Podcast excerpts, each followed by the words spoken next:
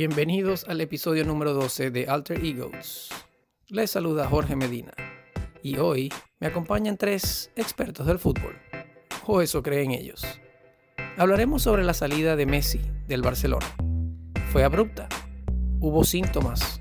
¿Cuándo empezó este problema? ¿Quiénes son los responsables? ¿Quiénes están diciendo la verdad y quiénes no lo están haciendo? ¿Hay culpa de parte y parte? Probablemente nunca lo sabremos lo único importante es que en este espacio los GOATs son nuestros alter egos. Acompáñame. Buenas noches. Buenas noches. Buenas noches, Scotty. Hoy tenemos una cara nueva que se había escondido por mucho tiempo y ya no pudo evitar participar en el show, pues. Carlos Gustavo Hernández, conocido como conocido por mí como Paperboy, pero ya Gustavo tendrá otros apodos por ahí. Regresa José Vicente Ferrer, el Chente, que por ahora tiene el título del episodio más visto. Así que vamos a ver si seguimos ese, ese, ese trend.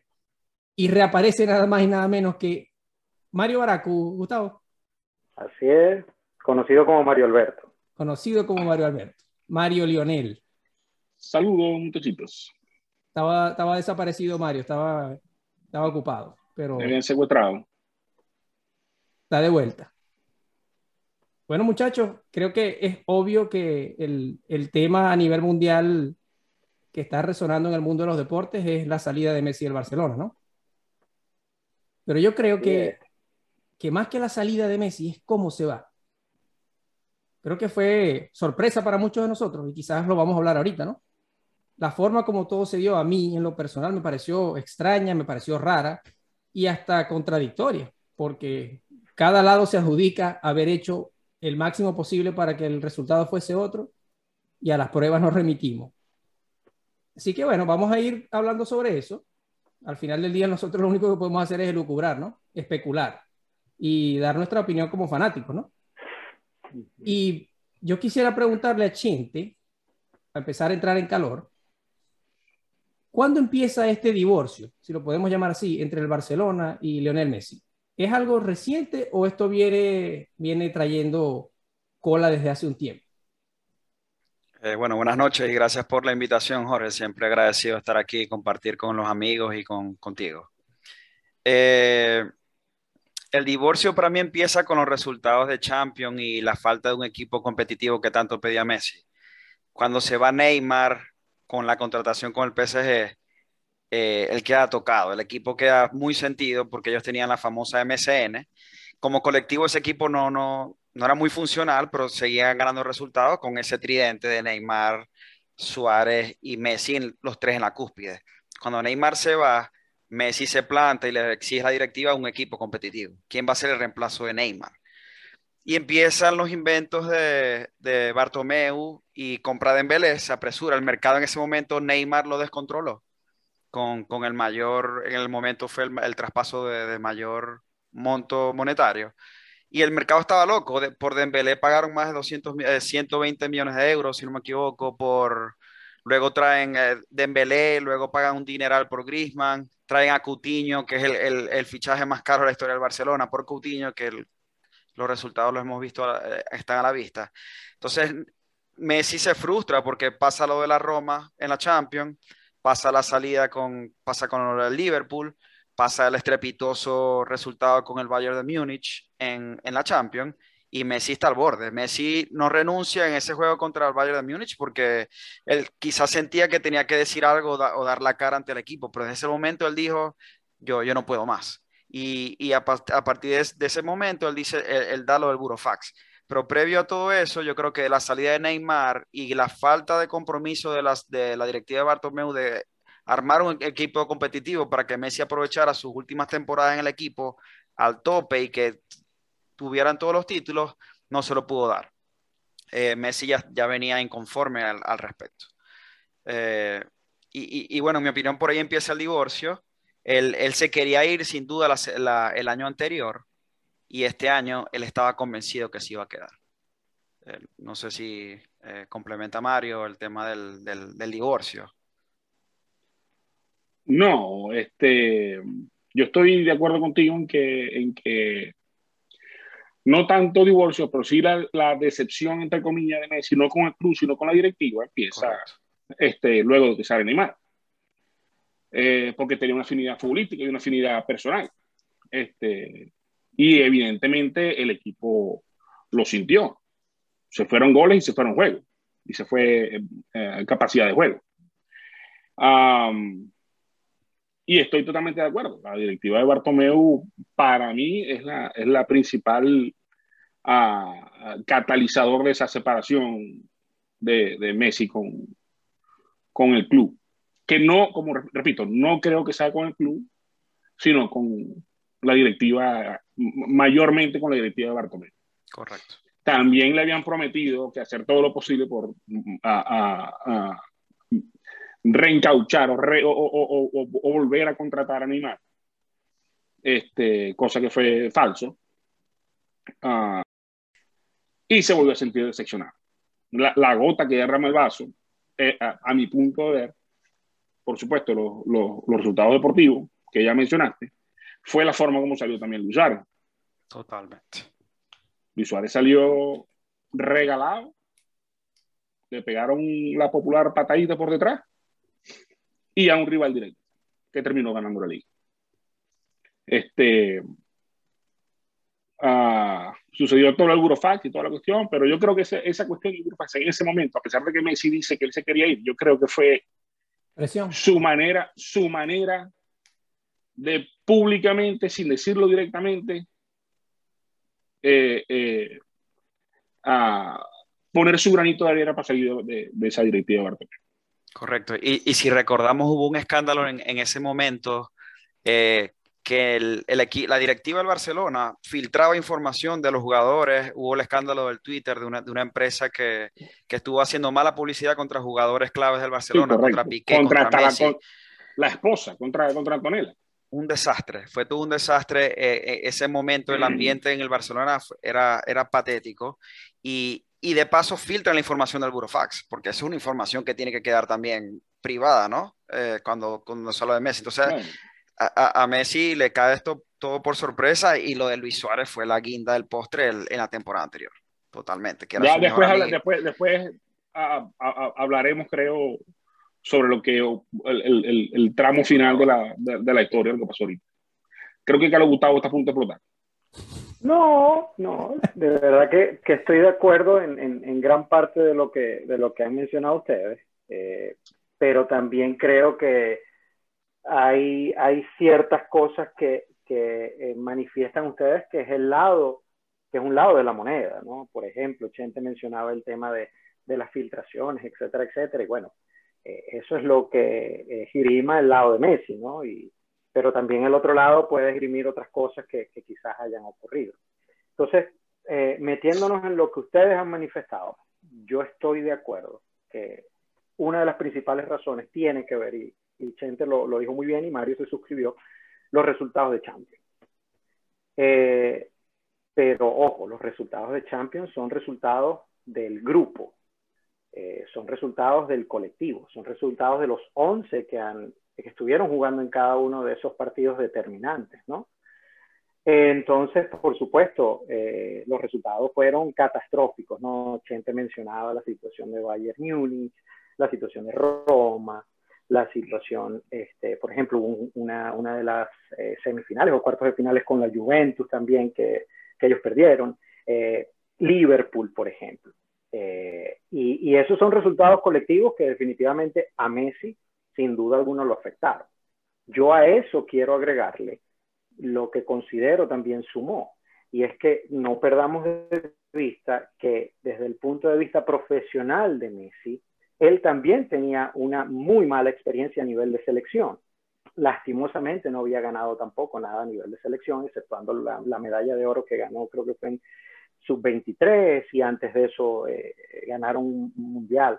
Pero de ahí Olímpico. en adelante de ahí, exacto, un olímpico, pero de ahí en adelante él no había podido ganar nada con la selección hasta lo que pasó ahorita en Copa América. Entonces, yo creo que desde el punto de vista de resultados deportivos, que es quizás principalmente lo que se le exige a, un jugador como Messi y a su entorno, eh, los resultados no estaban. Eh, Chente mencionaba, y ahí es donde comienza yo quizás a diferir un poco, eh, Chente mencionaba el tema de que no lo habían arropado, de que el, equipo que armaron alrededor de él eh, no eran los indicados, hubo contrataciones que, que, aparentemente son erróneas, etcétera, etcétera. A eso yo, yo siempre digo, no es muy fácil hacer una afirmación leyendo el periódico de ayer.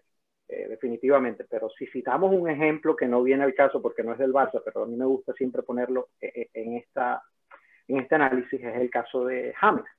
Cuando James lo contrata el Real Madrid, paga lo que paga por James y, definitivamente James no lo valía, ¿no? pero en ese momento el mercado, como, como mencionó Chente, pues tenía unos tabuladores, tenía unos baremos y pues James estaba dentro de, de eso, ¿no? Entonces, eh, yo no critico eh, las contrataciones, porque definitivamente quien se encarga de hacer las contrataciones es gente preparada, gente que, que analiza, gente que, que, ve mercado, que ve capacidades, etcétera, etcétera. Y honestamente no creo que tampoco sean jugadores malos. Dembélé no lo considero un jugador malo. Coutinho, bueno, si recordamos cuando fue la masacre de, de, Bayern Múnich contra el Barça, creo que él hizo dos, ¿no? Este, por ejemplo. Entonces, no, no son malos. Griezmann me parece un excelente jugador. Carlos, si me, me, permites atajarte ahí, yo estoy de acuerdo. De hecho, yo, yo era fanático de Coutinho en Liverpool. Él la estaba rompiendo en el Liverpool. Eh, pero es como es lo que pasa con el Real Madrid y el Barcelona, que si tú no estás mentalmente preparado para jugar un equipo grande, no das los resultados. Y es el tema Griezmann, es el tema de Dembélé. Eh, Dembélé es una bala. Cuando Dembélé está, está en forma, ese equipo es imparable, pero si no consigue los resultados porque no terminas de rendir, y, hablo del fichaje quizás y, y, la persona como tal en su momento eran, eran atractivos, pero el mercado financiero estaba tan alto que comprometieron el futuro del Barcelona con esos fichajes. Bingo. Ahora, gente, dos puntos acabas de tocar, que te llevan probablemente a unas áreas que son complejas. Hablaste del tema mental y hablaste del mercado y el fichaje. Tema mental. Gente, si uno ve las estadísticas en los juegos cuando el Barcelona pierde las vueltas, que precisamente prácticamente todas son vueltas, Messi no hace goles. Por ejemplo, esto es un juego colectivo, esto es un juego de 11. Ok, pero está claro, y la semifinal del Liverpool marcó dos y el Barcelona ganó 3 a 0. Metió dos goles Messi en la semi. Ya que esperamos de, esperamos esa semifinal. Yo, yo, yo, creo que nos desviamos de, del tema, porque si vamos a discutir lo que es Messi futbolísticamente, tenemos que hacer otro claro, no, no, no. tenemos que hacer otro programa, porque yo ahí estoy en total desacuerdo con, con, Lo que estamos es rescatando qué pasó. El tema mental de cada uno de estos jugadores, y, y definitivamente quizás lo mejor es apartarnos de eso, porque estaríamos horas aquí el tema mental tiene que ver no, y no, y no, y no creo que y no creo que seamos nosotros los, los, adecuados para determinar mentalmente quién es apto. Claro, nada más lejos de la realidad. A lo que voy es que mentalmente puede ser un momento, una situación, un día, etcétera, etcétera. Pero todos estos jugadores que han conformado para mí el Barcelona Fútbol Club desde los años que Messi está, han sido buenos jugadores. Que lamentablemente en lo colectivo los resultados a nivel eh, de máxima competición, que es lo que buscan, no han estado. Y definitivamente eso hace que Messi eh, se frustre, que definitivamente vea a su alrededor y diga, por distintas razones, yo aquí no voy a lograr lo que necesito como uno de los máximos exponentes del fútbol, de la historia del fútbol mundial y como uno de los máximos eh, exponentes a nivel actual. Entonces aquí no lo voy a lograr, por distintas razones. Eh, culpar a la junta directiva, por ejemplo, que lo mencionamos, volvemos a entrar en, áreas que, muchos de los que estamos aquí vamos a desconocer. Por supuesto que las directivas no los debieron haber hecho muy bien. Pero también esto fue de parte y parte, ¿no? Porque hubo contratos, este, gente, y ahí es donde yo termino con el tema de los contratos. Los contratos es una negociación de parte y parte. Y las partes acuerdan. Y después que las partes acuerdan, pues hay que seguir adelante con el contrato, guste o no guste. Hay gente que, por ejemplo, hay gente que, por ejemplo, no está de acuerdo con el contrato de Messi. Para regresar a, la pregunta de Jorge, ¿qué genera eh, el descontento de Messi? Definitivamente, creo que, todas las partes aquí acordamos los resultados en Champions. Yo, sin duda. yo adicioné el hecho de que traía también a cuestas que a nivel de selección eh, tampoco estaban los resultados que él obviamente aspiraba. Y, yo creo que pero eso, siempre, pero eso siempre fue frustrado, ¿no? Eso siempre fue así. Cuando el Barcelona eh, no, igual, igual no. Pero no es la idea, Mario. O sea, yo creo que no es la idea, ¿no? La, idea para alguien como pero yo, pero, yo creo que, sí, pero siempre. Claro, no, pero yo creo que siempre hubo esa separación y no creo, yo no creo que a Messi le afectara yo, creo que hay algo importante rescatar, que es que... Probablemente. Y vamos a entrar en materia de la actualidad. Empieza el tema de la, lo de Bartomeu, que, que, le, que le están montando prácticamente una redada en Barcelona, que quieren que se vaya, porque el equipo es un desastre, la directiva es un desastre, y es Bartomeu Messi, esto es mucho de la prensa española, ¿no? Que ponen las cosas como, como Messi versus Bartomeu. Messi dice, yo no me meto en eso, pero evidentemente había un divorcio y venían las elecciones y la junta directiva y todo en Barcelona se mezcla lo político, lo, lo del equipo y lo financiero, ¿no? Y, Messi, obviamente, encima de todo. Y aquí empiezan a jugar eso y cuando se da lo de la porta, que la porta levanta la bandera de Messi, con Messi, yo, yo soy el que garantiza que Messi se queda, como que las cosas se calmaron. El, eh, en España, Barcelona venía muy bien. Barcelona fue el mejor equipo en la segunda fase de la temporada de España. Por mucho tiempo tuvo, creo que por encima de 20 partidos ganándolos consecutivamente. Al final no, no, no aguantaron. Pero Messi, cuando termina la temporada así, él dice, yo me quedo, ya yo me quedo, yo pasé ya por el estrés, mi familia no se quería ir de Barcelona y yo había tomado la decisión de irme. Y Bartomeo me dijo, tienes contrato, no te vas. Él dice, ok, así es la cosa. A pesar de lo que me dijiste, no me voy, perfecto, me quedo. Me quedo obligado. Cuando se va Bartomeu, entra a la puerta, Kuman entra Kuman, aparentemente le gusta Kuman, eh, hay una mejor química en el equipo y él dice, ahora me quedo, ya mi familia está sentada aquí, mis hijos les gusta aquí, a Antonella le gusta aquí, esta es mi ciudad y yo me quedo aquí. Él aparentemente había tomado esa decisión. Estaba tranquilo en sus vacaciones en Ibiza y le dicen, me voy para allá a firmar el contrato. Y bueno, Jorge. A mí me llaman la atención algunas cositas, ¿no? si ciertamente hubo un cambio de, de, opinión de Messi entre el Messi que dice me quiero ir y un año más tarde dice me quiero quedar, por distintas razones. Cosas que empezó a ver que no había visto en el año anterior, que quizás lo hicieron repensar su decisión de irse del equipo. Pero más allá de eso, yo, sí, yo sigo pensando que esta novela arrancó hace rato y un poquito recapitulando lo que ustedes han dicho, contrataciones que no rindieron fruto por las razones que sean. Creo que eh, una directiva eh, que no estaba en sintonía con Messi es otro elemento. Una, una, mala relación entre Messi y la junta directiva creo que ha sido catastrófico para esa primera decisión de Messi de irse. Pero además de eso, creo que Carlos Gustavo lo que estaba tratando de decir entre líneas es que sí, ciertamente las contrataciones no dieron fruto, ciertamente el equipo no estaba rindiendo y Messi estaba frustrado, pero creo que Carlos Gustavo decía que Messi era parte de ese equipo al final del día y que no podíamos echarle exclusivamente la culpa a los otros jugadores y que esto es un equipo de 11. Por las razones que sean, el equipo no estaba en sintonía y Messi sin duda alguna lo mostró deseando irse. Pero hay algo de lo que a nadie ha hablado, que creo que juega un papel fundamental en lo que desembocó la razón por la que estamos hablando hoy. Las finanzas del Barcelona. Es que, es que Jorge, Jorge, eh, la, la, yo, te voy, yo, te voy, a decir una, una sola cosa. Si no hubiese habido pandemia, Messi sigue. ¿Qué es, lo que, ¿Qué es lo que, qué es lo que, ¿Por qué, Mario? ¿Por, por, qué, por, qué la pandemia explico, tiene que ver? Te, te, explico. Bueno, porque cortó los ingresos de, de, del equipo, del club, de la institución, los cortó un 90%, como igual que todo. Ahí, ahí, Gustavo, espera, ya va, Carlos Gustavo, ya va. ¿Cuál es, ¿Cuál es la situación legal que evita que se inscriba Messi y que, lo, por supuesto, lo, lo contraten? Es que no se puede inscribir en la liga. A día de hoy, el Barcelona empieza la, la liga el fin de semana. A día de hoy, ninguno de los fichajes nuevos puede ser inscrito para jugar la liga. ¿Qué es lo que pasa? La capacidad de, o el límite salarial que tiene el equipo está dictado por los ingresos de la campaña anterior. Esos ingresos de la campaña anterior fueron em, desaparecieron, se fumaron.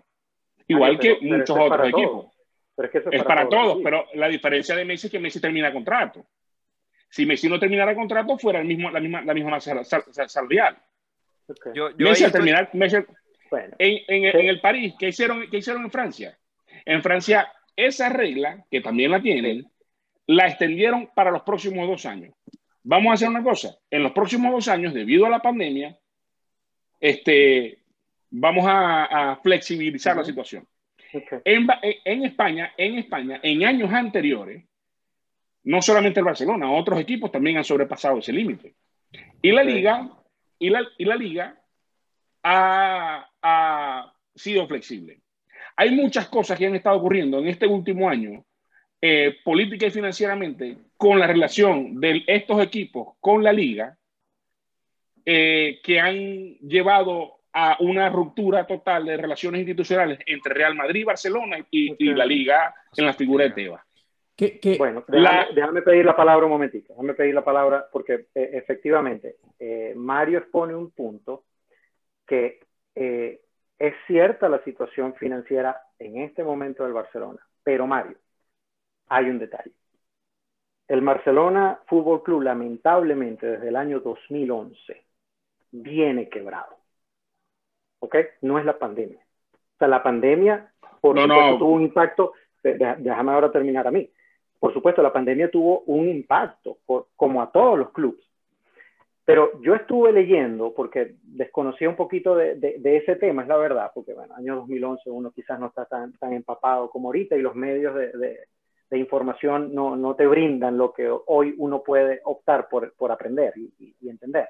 Pero en el año 2011, por ejemplo, llega un presidente del, Fútbol Club Barcelona y recibe el equipo y dice, aquí no hay ni siquiera para sacar una fotocopia color. Año 2011. Luego del 2011, se empieza todo una, digamos que una... Me sé esa historia. ¿Cómo? Me sé esa historia. Me sé esa historia. Y luego de esa declaración, y luego de esa declaración hicieron una, una, vamos a llamarlo, porque no me sé el término correcto, o no, no, no lo tengo ahorita en la memoria, vamos a llamarlo una auditoría legal por una tercera parte. Fue demostrado que esa observación que hizo Sandro Rosell, Sandro Rosell fue presidente que sacó a la puerta y con el cual y con el cual y con el cual tenía de vicepresidente al ya mencionado Bartomeu. Esa auditoría legal de, fue realizada y la, y la, la, Junta Directiva de la Porta fue hallada con razón. Ok, bueno, fíjate, lo que, lo que yo pude investigar, porque al final del día, hoy día, esos son datos que, que están, ¿no?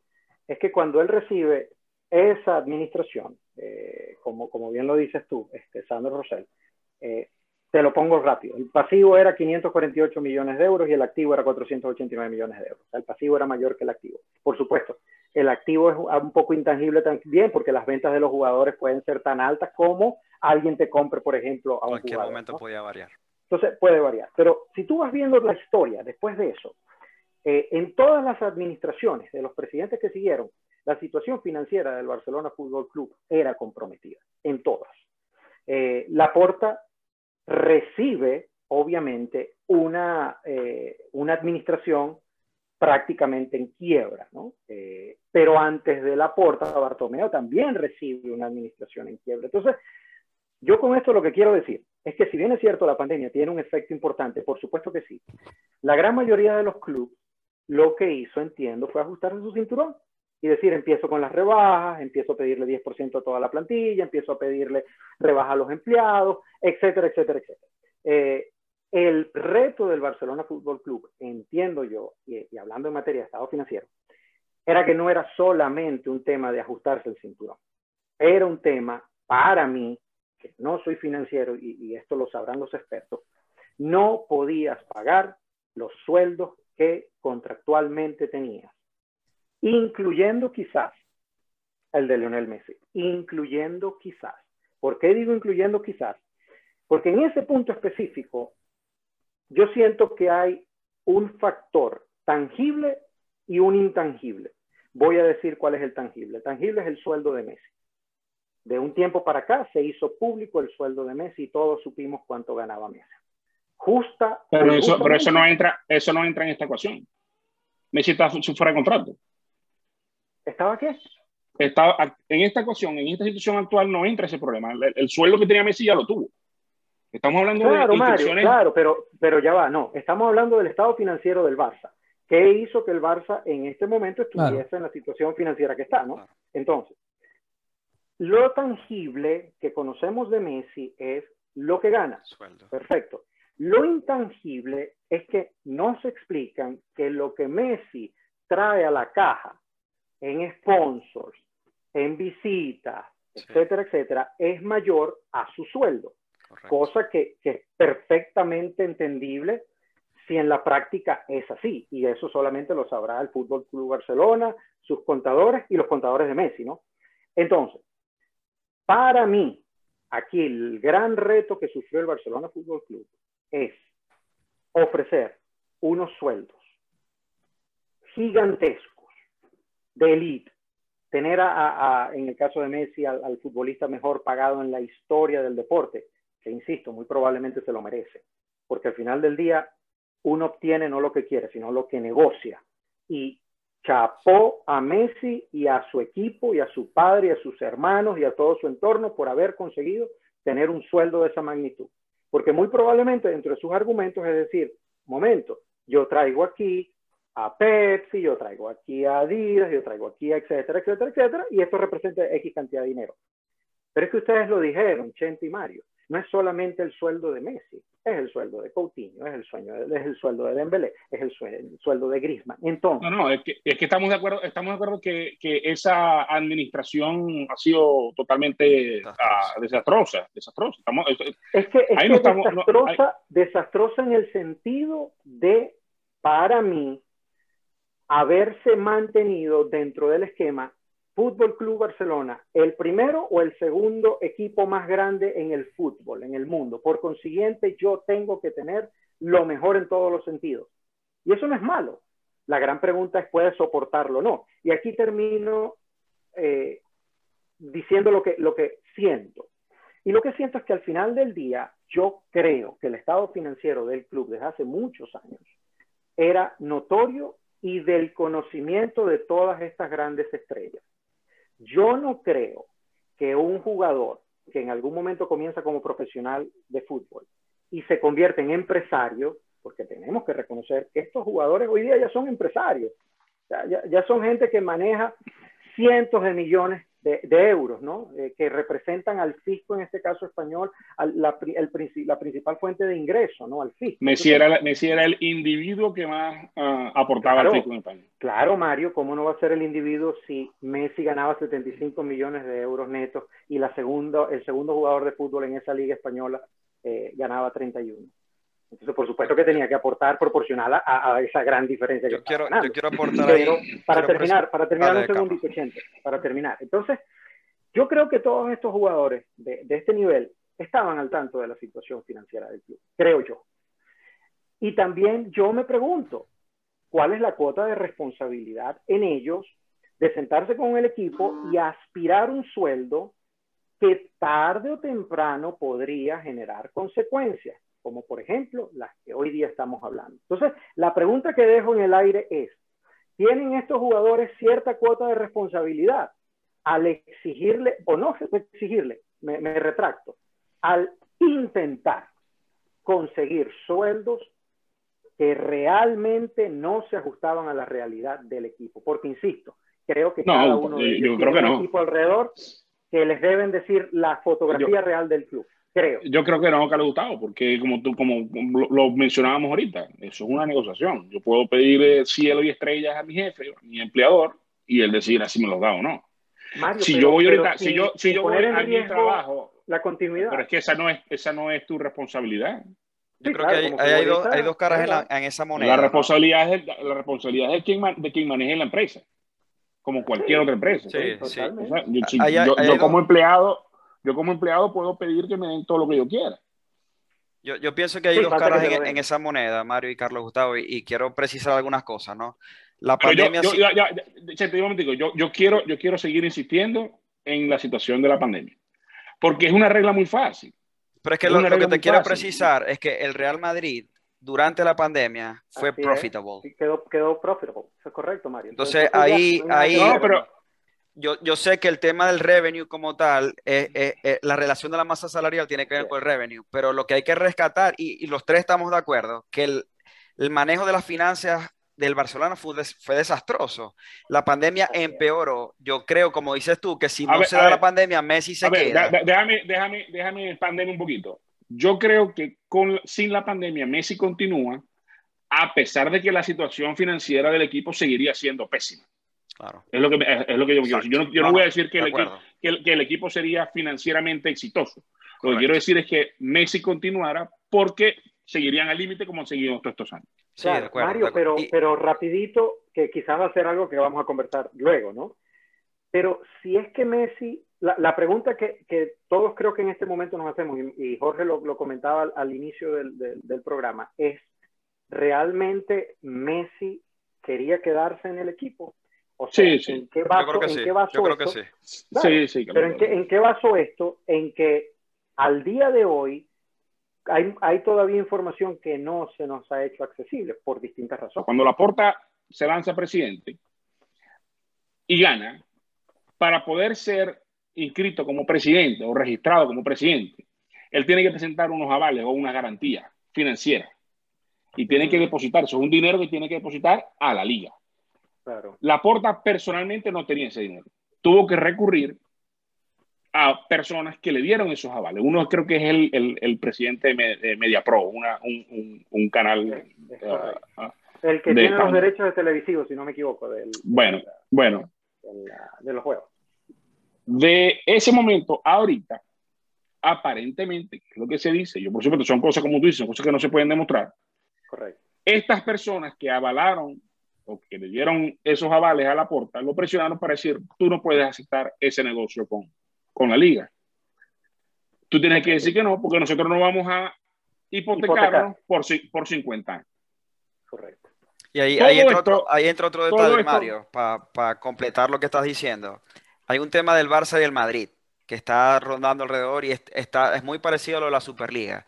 El Barcelona y el Real Madrid y los equipos grandes de élite de, de Europa coquetean con independizarse de sus ligas en algún momento hacer torneos en que ellos puedan dominar, controlar su, la, sus reglas, sus normas, su, forma de financiamiento y amarrarse a unos contratos por 50 años a través de la liga, que la liga iba a ser el acreedor de las deudas, los limitaba a ellos en su funcionar. Entonces ellos siempre van a querer mantenerse independientes de, ese tipo de, agreements con, la liga y con, su, con otro tipo de, deudores. Ellos quieren ser los dueños de su deuda para ser independientes. No, sin duda. Sin duda. Yo, yo, yo, quiero decir algo, ¿no? Este, volviendo ahora que hablamos de la porta y hablamos, ya estamos en el tiempo presente. Y es que yo leo a la porta y estaba recientemente leyendo eh, un artículo donde, donde a él lo citan y dice, hemos hecho todo lo posible para que Leo se quede. Messi, Messi sale en su rueda de prensa diciendo, hice todo lo posible para quedarme. Entonces ahí voy a lo que comentaba Carlos Gustavo ¿cómo podemos definir qué significa todo lo posible? ¿Qué es todo lo correcto, posible? Yo te lo pongo correcto. facilito, facilito. ¿Quién puede explicar con el tema de la masa salarial que, que es, es, ahora obviamente conocido? La Porta agarró un equipo endeudado y lo sabía. Hace una auditoría y ve los números reales. Pero antes de cerrar el fichaje de Messi, él contrata a Memphis Depay, 18 millones de euros, anótalo.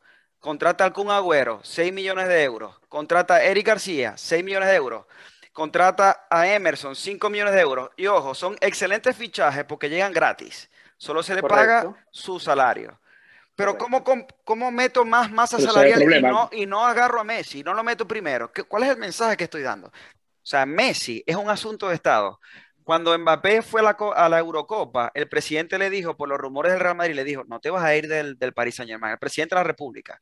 Messi, todo sí. lo que acaba de generar en París, paró París ya las franelas online se vendieron absolutamente todas. El hecho de que el Barcelona no haya podido capitalizar económicamente eso, que, no, que la liga, ahora meto aquí a la liga, a pesar de que ellos pueden decidir ser flexibles o no y cumplir sus normas, el, el que ellos no hayan podido llegar a un acuerdo que haya permitido dejar a Messi en España es un error garrafal, no solo del Barcelona, del sí, Real Madrid, de del Atlético de Madrid y de todos los equipos, porque van a todos de a dejar de recibir un revenue importante. Ojo. Sí, ahora, Chente, el, el, reto aquí para nosotros como fanáticos, que al final del día hablamos como fanáticos, como aficionados del, del deporte, es no entender eh, qué pasó en esa negociación, al día de hoy, qué pasó en esa negociación entre el equipo y Messi. Porque bien Jorge lo decía en la introducción de este punto. Y es la información que los cuatro manejamos. La Porta dijo, hice todo lo posible. No, pero te estás saltando dijo, algo. Pero en la, en la rueda de prensa le preguntaron a Messi, ¿qué pasó? Ahí voy. Y Por Messi eso, pero- dice, yo- me pidieron rebajarme el 50% del salario y yo dije que sí. No hubo no otra más. oferta, no hubo No más. Eh, claro, eso es lo, ahí voy, que hay una contradicción entre lo que una parte dice y lo que dice la otra parte. Correcto. Y ojo, aquí yo los invito a sacarse el corazón un momento y ser objetivos. Y es que no sabemos quién está diciendo la verdad. Lo que sí sabemos es lo que al día de hoy está ocurriendo, como lo dijiste, Chente, en París. Mira, si la situación de Messi era un asunto de Estado, como, como bien lo dices, que yo no lo pongo en duda, creo que el peor error que ha podido ocurrir en el fútbol español, y, y yo en mi caso soy amante del fútbol español, es que Messi se haya ido del fútbol español. Total, Por Considero que es supuesto. un error garrafal para todos. Total. Ahora bien, también hay que ser objetivos. Y no sabemos qué parte está diciendo exactamente lo que ocurrió. Sí, y en Me- qué Messi conte- dejó a la porta desnudo. La, la porta no ha dicho más nada. Bueno, pero fíjate, en, en ese artículo Sí, que te comenté Jorge, que, perdón, que leí. Jorge, perdón, perdón. Déjame terminar un segundito con esta idea, porque creo que es muy importante. 15 segundos. Lo que sí sabemos es lo que al día de hoy está pasando en París. Y lo que sí sabemos es que definitivamente en París están contentos y aparentemente Messi nos está mostrando, por lo menos en su lenguaje corporal, por lo menos en su vocabulario, no sabemos a lo interno porque eso solo lo sabrá él, que está contento y está feliz. Y todo esto ocurre, y todo esto ocurre, Chente, eh, en un periodo, perdón Mario, pero todo esto ocurre O en sea, un pero periodo Carlos que actuó, actuó en la rueda de prensa, actuó. Las lágrimas fueron de No. actuadas. para nada. Ah, todo que contrario. una cosa, una Creo que cosa, vimos a, una- a un Messi no son, no son dos, humano. no son Claro. dos, no son dos, eh, no son dos emociones, no son dos emociones excluyentes. Estoy de acuerdo. Yo ahí estoy de acuerdo. Yo también estoy de acuerdo. claro. De hecho, Claro, viene, o sea, viene- de un, un efecto yo- tal y luego que te, que te reciban así en París, para él fue un, a lo que voy, que está, se le ve que definitivamente él- ha abrazado Sí. eh, esa felicidad. No, es que y ya no le queda de "Ah, otra, ya te, ¿qué, qué va a hacer? estoy, claro, Ah. aquí estoy, este es mi nuevo trabajo y voy a, voy a poner todo de mi parte para ser exitoso, ¿no? Entonces, a lo- a- para concluir, Jorge, yo creo que nosotros como aficionados del fútbol nos merecemos en algún momento, así sea a través de una biografía, así sea de la forma que sea, nos cuenten exactamente qué pasó. ¿Quién no puso el resto? ¿Quién realmente no dijo voy a hacer todo lo humanamente posible para mantener Sí. del lado Y- del y Barcelona leyendo- para mantener a le- Yo- si, yo si creo- tú lees yo- entre yo- líneas, ves que mi- Jorge mi- Messi no estuvo en la, en la rueda de prensa. Ya eso te decía mucho. Obviamente, quizás andaba en la negociación ya con el PSG. Pero eh, salió un video de la, en la salida de la rueda de prensa, la- un, un- un saludo entre Leonel Messi y Laporta. Messi lo saludó casi que sin mirarlo a la cara. Pero es que Y eso te dice que él no cree que él dio todo lo que hizo lo posible para que se quedara. Es que yo siento que el mismo, Yo- el mismo Laporta, el mismo Laporta se contradice en este artículo que yo les comento que, que leí, que leí temprano. Porque, y de nuevo, son citas. No es que el, el periodista está interpretando, ¿no? Son citas de cosas que le dijo Ok. Laporta en la entrevista. Y en la cita, él dice, el Fútbol Club Barcelona está por encima de todo. Estoy triste, pero hemos hecho lo mejor para el club. Lo mejor para el club, no, no lo máximo para retener a Messi. A eso Pero voy. quizás a eso, claro, ese es el punto. Pero a mí, yo, yo aquí es donde voy al, al punto que, que yo considero clave. Que un equipo de élite no pueda sacarle rédito económico a una figura como Lionel Messi, ahí es Eh, donde es- dice, es ser tengo un equipo multidisciplinario de élite de verdad. Para mí que no. Para mí no. Claro. Yo creo, mi opinión personal es que, que lo que pasó fue que a la puerta lo presionaron estos estos ah, financistas, estos, estas personas que están moviendo eh, de verdad el dinero. Sí, ¿Por qué lo. Mario? Pero la lo estoy diciendo, que porque, porque, ¿por qué, la, no? porque cu- ¿cuál era la, la- la- cuál fue a- a la, la- el salvavidas que le tiraron a la puerta para poder quedarse con Messi? La, el- el- el- el- la inyección de capital esta de este, de ah, grupo financista americano. Que no, que no quiso nadie. Y nadie Ese es el quiso. tema, ¿no? Nadie la quiso. Nadie, no, nadie el quiso, no, nadie quiso, no, Pero no, nadie mentira, quiso. mentira, mentira. Real Madrid y Barcelona no quisieron. Solamente esos dos equipos. Los demás sí. Que al final, que al final del Que al día final no son los nadie. que No son, marcan la pauta. no son- no son nadie. Ah, Exactamente. Pero el Este- trasfondo es lo que les comenté, ¿no? El coqueteo de estos dos equipos de ser independientes, que No, Pues, Es eso que- es que- pudiese es que lo ser que digo yo, otro- to- otro todo, tema. Todo, todo viene, toda esa lucha entre y toda esa separación y ese, y ese porque también esa es la otra parte, que el fanático de, la cual el fanático no se entera.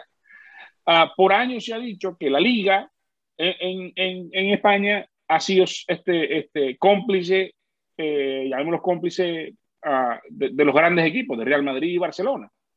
Y hemos visto en el último año no menos de, de 50 ah, confrontaciones directas entre, entre Tebas y Florentino, entre Tebas y Laporte. Cosa que no pasaba antes. Todo salió a raíz de la cuestión de la Superliga. sí. Sí. Y, y, y, y Todo salió a raíz de la...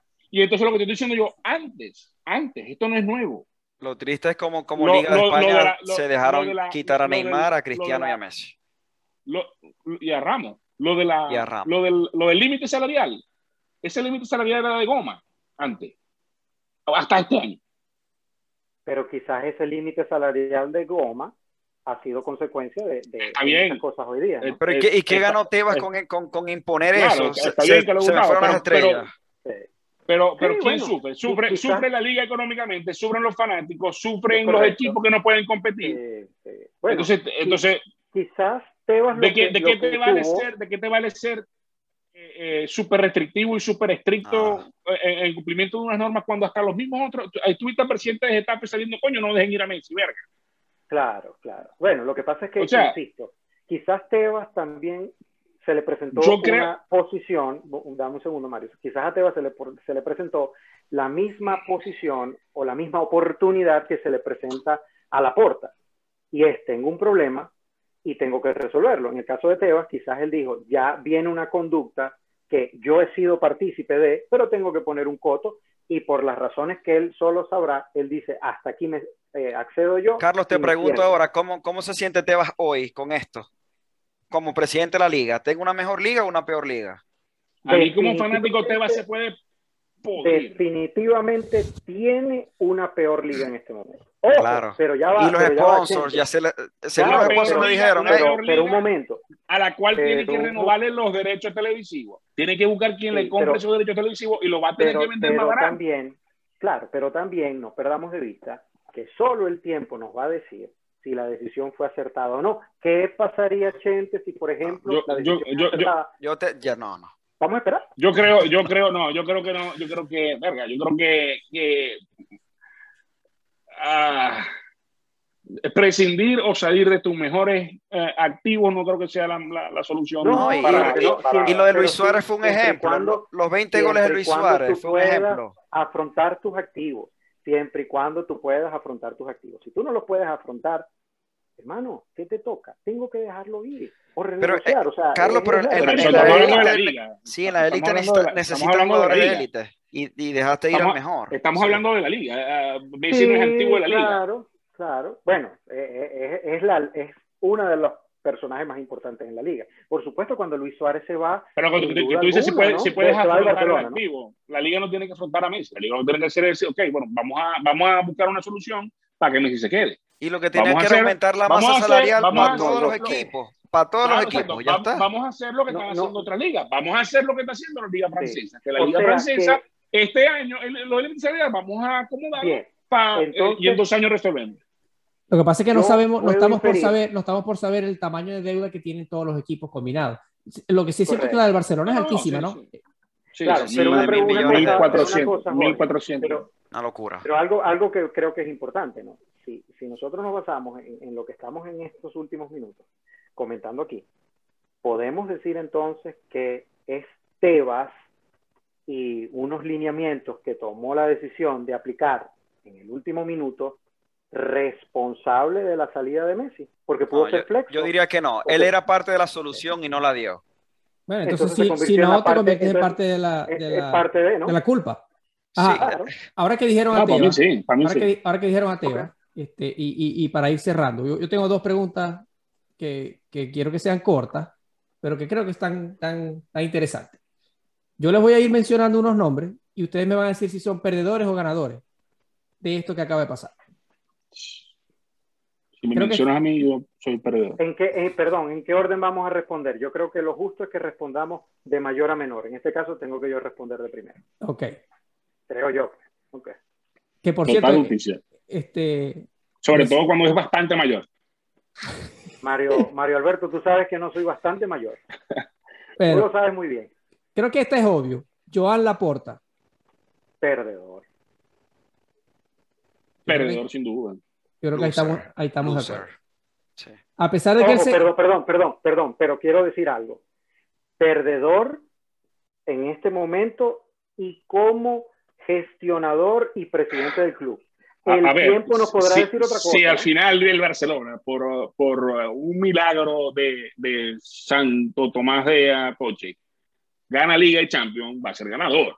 Sí, Evidentemente. total, total. Sí, estamos hablando con hoy. Estamos Ta- hablando Estamos, hoy. Estamos evaluando hoy, estamos evaluando Listo, hoy. Hoy perfecto. Laporta es perdedor. Él se puede excusar de que heredó un equipo que ya estaba Sí. quebrado, pero como dicen aquí en Estados Unidos, under his watch fue cuando Sí, Es que yo creo, es que yo creo que, yo creo que Y, la y que no fue transparente, queda- no fue la- transparente. Es que la visual, para mí, para mí, para mí, la visual que queda de la porta, que yo he sido la portita siempre, la visual que queda de la porta es que de alguna manera traicionó a Messi.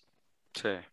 Lo traiciona porque, porque la, la imagen que queda es, yo te di la mano, Messi, yo te usé como base para mi, ca- mi, mi- Reelección. mi- mi- mi campaña política y tú me apoyaste, tú saliste en, votando, tú saliste en mi presentación como presidente, nos damos abrazos y besos. Y al final, en el último día, por X o Y razón, adiós, chao contigo. Ajá, próximo. Real Madrid. Perdedor. Mm, Mario, dale. Mario. No, ga- ganador, si no tienen que enfrentar a Messi ya ganador, sin duda alguna. Ganador y ahora me mojo un poquito más, porque yo no sé cómo está Mbappé en ese equipo y ahora va a estar más loco por ir para el Real Madrid. Bueno, Entonces, llega, si quizás cae- estratégicamente si cae lo del Mbappé, es Barcelona- recontra ganador. Quizás los del Barcelona, esto fue lo- de, de las peores decisiones de su historia si Mbappé va al Real Madrid. En este mercado. Pare- aparentemente no va a ser en este mercado, pero Si, Ok. si, si recala Mbappé en, el- en el Madrid ahorita, ahí sí, verdad que eh, la puerta tiene que irse de. En- De- España, de ahí- Barcelona. Sí. ahí en lo que ustedes acaban de exponer, si y solo si eso ocurre, yo diría efectivamente el Real Madrid es ganador por esto de Messi. Pero en este momento, tal cual como dijo Jorge, vamos a basarnos en lo que está pasando en este momento. En este momento es perdedor. En estos días vi un meme de, de, de, ah, Benzema siendo. No me acuerdo cómo era, pero la- la- la- el, texto, el texto decía: Este es Benzema cuando quede Pichichi con 14 goles. Porque eso es lo que va a pasar. Ajá. Voy, Esperemos. voy con el próximo. Sergio el Kun Agüero. mamá, de gallo, mamá de gallo le pegaron a ese muchacho. Está difícil. Está difícil, Jorge, porque Ah. Sí, es que, es que ahí es donde uno se sienta, ¿no? Y, y uno trata de ser objetivo. Y, tiende uno a perder la objetividad. Te voy a decir por qué. Porque el Kun Agüero, ¿por qué se va al Barça? Entre muchas razones. Jugar Vamos con Messi. económica. Jugar con Messi, correcto. Entonces, tiene un peso específico dentro de su decisión es jugar con Messi. Y jamás el Kun Agüero se imaginó ver a un Barça sin Messi. Punto número uno. Probablemente dentro de la interacción que ellos hicieron ahorita en Copa América, tal como lo dijo Chente y como lo afirmó Mario, Messi le dijo, hermano, yo me quedo en el Fútbol Club Barcelona, así sea gratis. Así que usted se viene conmigo con los ojos cerrados, porque vamos a jugar juntitos. Por ejemplo, y punto número tres. Yo no soy tan conocedor como ustedes de esquemas futbolísticos, etcétera, etcétera. Pero la pregunta que yo me hago con ese fichaje es, partiendo de la plantilla que se tiene y del hecho que cuando se va a firmar al Kun Agüero, era cuesta arriba dejar ir a jugadores para poder afrontar el tema de la masa salarial, porque creo que ya era cuesta arriba, ya se sabía que a Dembélé lesionado nadie lo iba a agarrar, ya se sabía que el tema de Coutinho probablemente pocos lo iban a aceptar, que a Griezmann ni siquiera el Atlético de Madrid iba a volver a asumir lo que, lo que le está pagando el Barcelona, etcétera, etcétera. ¿Cómo podía entrar el Kun Agüero dentro de ese esquema futbolístico del Barça, más allá de que es el amigo de Messi y por supuesto van a jugar en equipo, etcétera, etcétera. Kun iba a ser suplente. Kun iba a ser suplente. Listo. Entonces, realmente era necesario ese fichaje. Entonces, Era gratis, era un, pregunta, ficha- Jorge. era buen fichaje porque venía gratis. Claro, pero había que, lamentablemente, bueno, pagar su sueldo, ¿no? Pero bien, la gran pregunta es, hoy día, tal cual como dijo Jorge, ¿cómo se siente el Kun, no? Yo estoy seguro que él sabe los detalles, Jorge. Y Seguro. Chente y Mario. Ah, Yo no, estoy sin seguro duda. que él le Seguro. dijo, ya va, Leonel, un momentito, te vas a ir. Sí, ajá, pero ya va. Preguntaste, pediste, dijiste de fiao, me pagan en cinco años, sí, lo hice todo, Kun, y me tengo que ir. Sí, ¿Te yo te voy a decir una cosa. Aquí, aquí, a pesar de que me reí al principio, yo voy a decir que Kun va a terminar ganando porque ¿de dónde, de dónde viene Kun? El Kun viene de ser dejado libre por, por el City. Sí.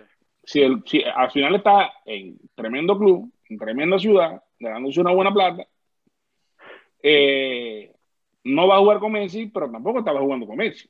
El Kun Agüero, yo no Ah. sé si usted lo sigue en las redes sociales.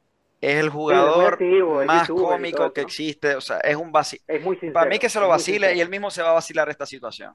Eh, Yo creo que la empata, sincero. la empata porque como que le dijo a la porta, cuando lo contrataron le dijeron no puedes ir más al Twitch. Prohibido jugar PlayStation, videojuegos y el Twitch.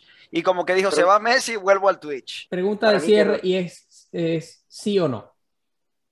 Y arranco, y arranco con Mario. ¿Este equipo tiene que ganar o es un total fracaso? Tiene que ganar la Liga Francesa y tiene que ganar la Champions League. Al menos, como decían ahorita, eh, creo que fue Carlos Gustavo, en el papel, tiene que ganarlo todo. Si no, es un fracaso. Bueno, Jorge, Sí. buena pregunta. Gente, Sí. Tiene que ganarlo todo.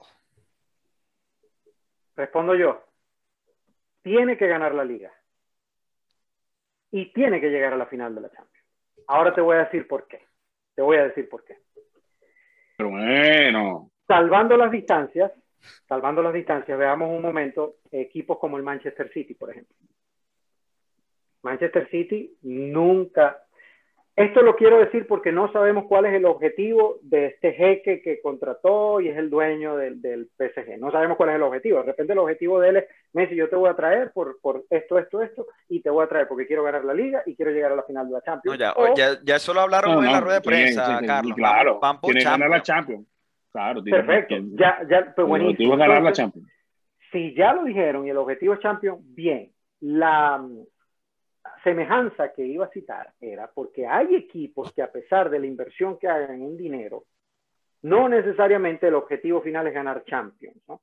Pero yo estoy de acuerdo, si me preguntas a mí, y yo soy el dueño de ese equipo, ganas liga y por supuesto ganas Champions. Si tienes que ceder una, cedes la liga, pero la Champions no me la vas a, no me la vas a ceder. La Champions me la vas a Y ganar. la liga, y la liga, como y honor. la, li- y la liga ya la perdieron el año pasado. Tampoco van a estar cediendo nada. No, ese, Claro, equipo no puede perder, no puede perder ninguna competición. A menos que Sí. obviamente pase algo fuera Claro, de su control, que se pero- lesione el jugador. unas lesiones. Yo Claro, que- no, yo- por yo aquí, aquí siempre tenemos que aterrizar, ¿no? Uno lo dice muy fácil como fanático, tienes que ganarlo todo, ¿no? Pero tienes que ganarlo todo, hay que darse cuenta para entrar a la Sí, no, cancha no, 90 hay que minutos jugar. y ganarlo todo, ¿no? Eh, eh, ah, eh, estamos, estamos de acuerdo, hay que jugar y hay que ver cómo funcionamiento Hay que competir, ver- hay que competir. Hay que ver, hay que ver. Por algo, pero por algo por nombres, por repetido. nombres ahorita, así, a ver, los galácticos tienen que ganar y no ganaron. No ganaron. Sí, No, pero correcto. Este, este y- equipo es mejor que los Galácticos. Sí, yo, yo pensaría Pero que en sí. ese momento, pero en ese momento no había un momento equipo con no. más figuras que los galácticos. Si ustedes me preguntan a mí, yo creo que esto está muy claro. En el sentido de que no lo hemos hablado aquí, ¿no?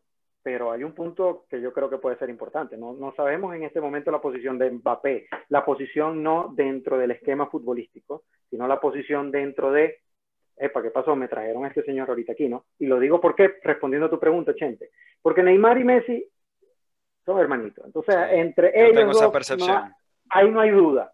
La pregunta sería con Mbappé. Y ojo, hay algo que se llama jerarquía. Y creo que si algo Mbappé ha demostrado hasta el día de hoy es que, a pesar de su corta juventud, es un muchacho maduro e inteligente. Entonces creo que él va a ser el primero que va a decir, en los penales los Eh, eh. Carlos Gustavo, ya aquí mi, mi, ah, Un minuto, un minuto. fanati- fa- mi, mi fanatismo loco va a salir a relucir. Messi es más grande que cualquier eh, jugador, jerarquía, no vale de nada con respecto a Messi. Sí, en equipo no valen Estoy de no acuerdo, no valen- pero se, se habla Pero- mucho de que Claro, Messi en el PSG, maduro. En el PSG, por supuesto.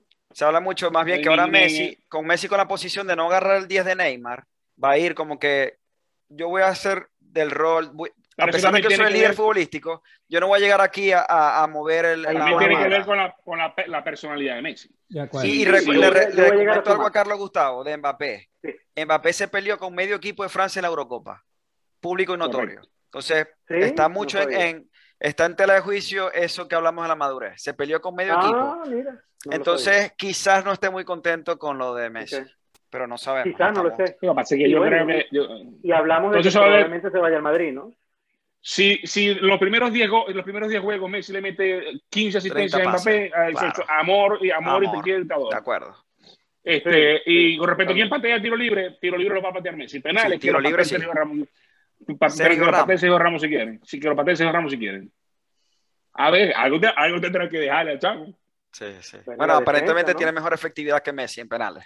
Sí, sí, por eso te digo. Bueno, y con, con eso nos despedimos, muchachos. Creo que fue una hora bastante intensa, ¿no? Este, Muy interesante. Gracias por la invitación, Jorge. yo les agradezco a ustedes haberse tomado un tiempito para, para hablar de este tema hoy y, y bueno, nos despedimos con, con la señal de costumbre, ¿no? Nos fuimos. Nos vemos. Gracias, muchachos. Hasta luego.